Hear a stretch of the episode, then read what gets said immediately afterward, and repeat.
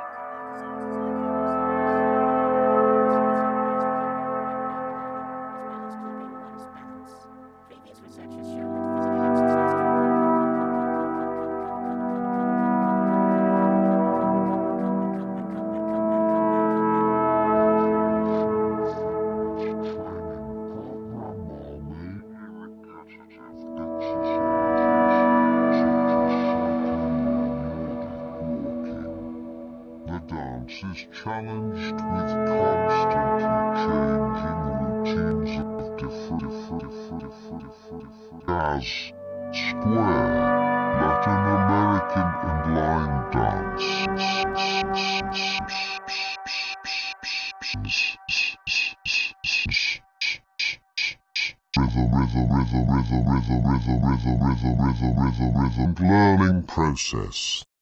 The most challenging aspect is to recall the routines under the pressure of time and without any cues from the instructor.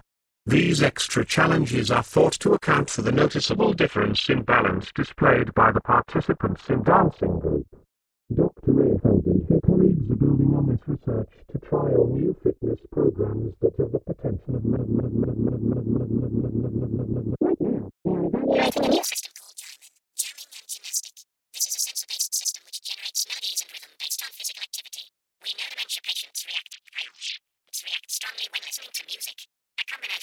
aspects of physical activity and active music do good for dementia patients that makes them to get up out of their seats and dance into this favorite beat. Everybody likes to live an independent and healthy life for as long as possible. Physical activity is one of the lifestyle factors that can contribute to this.